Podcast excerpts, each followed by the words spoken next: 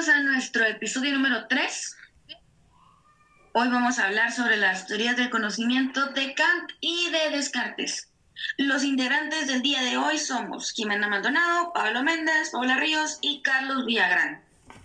Para comenzar, Pablo, ¿nos podrías contar un poco sobre la vida de Descartes?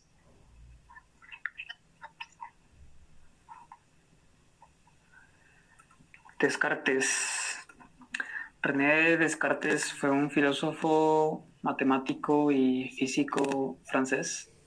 Nació en 1596 y actualmente es conocido por su famoso planteamiento filosófico Pienso, luego existo.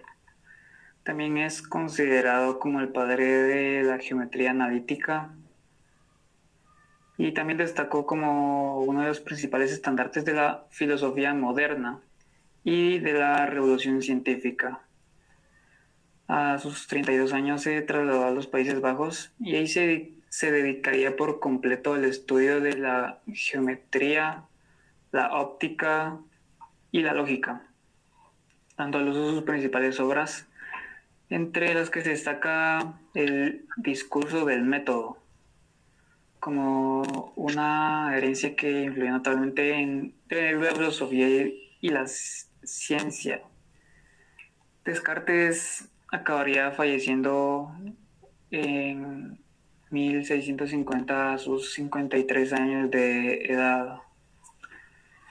Y Paula, cuéntanos un poco sobre su teoría del conocimiento.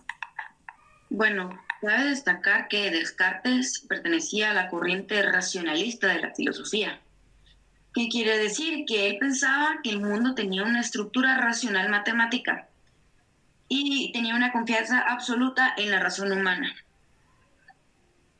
Em, y en relación a la teoría del conocimiento, eh, pues mira que la intuición o la luz natural que nos permite el conocimiento eh, nos da nos permite que el conocimiento eh, nos dé una idea simple de un modo claro y distintivo.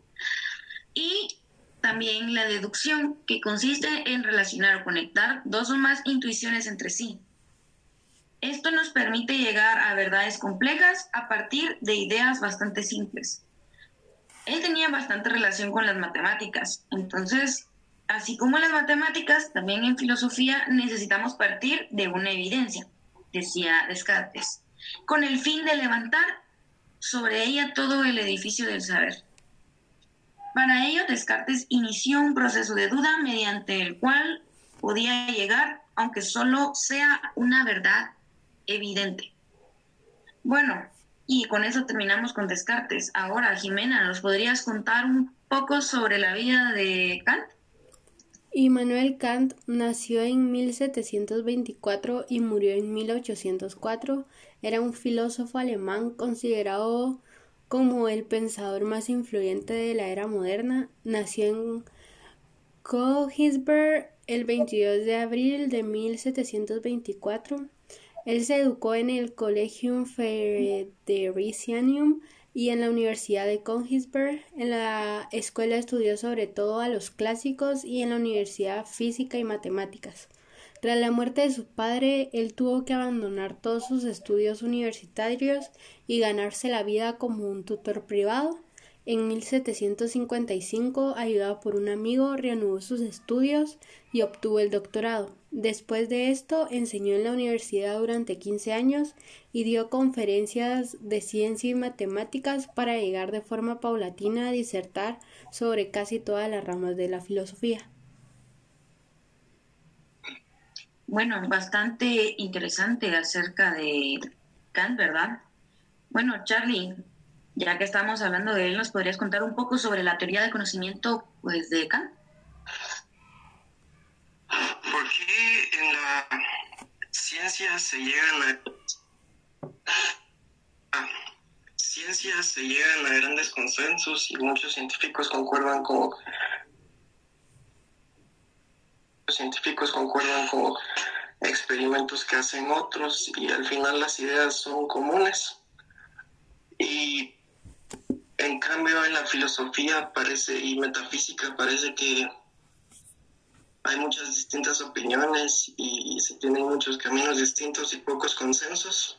Pues esta fue una pregunta que le causó a Immanuel Kant en su tiempo.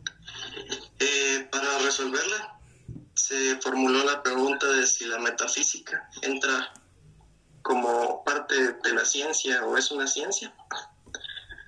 Entonces, para poder resolver esta pregunta, lo que hizo Kant fue analizar las distintas, los distintos tipos de juicios que hay y definió dos juicios importantes. El juicio analítico, que no aumenta el conocimiento, que es un juicio lógico, que en la misma curación se tiene todo el conocimiento necesario y no es necesario de experiencia para corroborarlo y los juicios sintéticos que aumentan el conocimiento, que no, es, no son lógicos y no y se necesita algún tipo de experiencia y consensos para poder corroborarlos.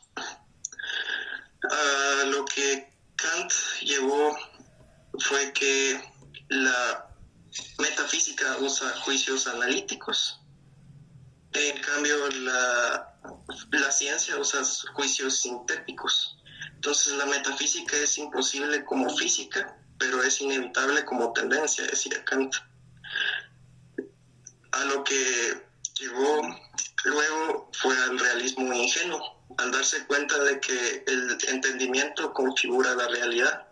No conocemos los objetos en sí mismos, sino que solamente conocemos como el molde en el que en nuestra realidad se perciben dichos objetos. Y esto es más o menos lo que postula en sus teorías de conocimiento Kant. Muchas gracias, Charlie, y los esperamos en el siguiente episodio. Gracias.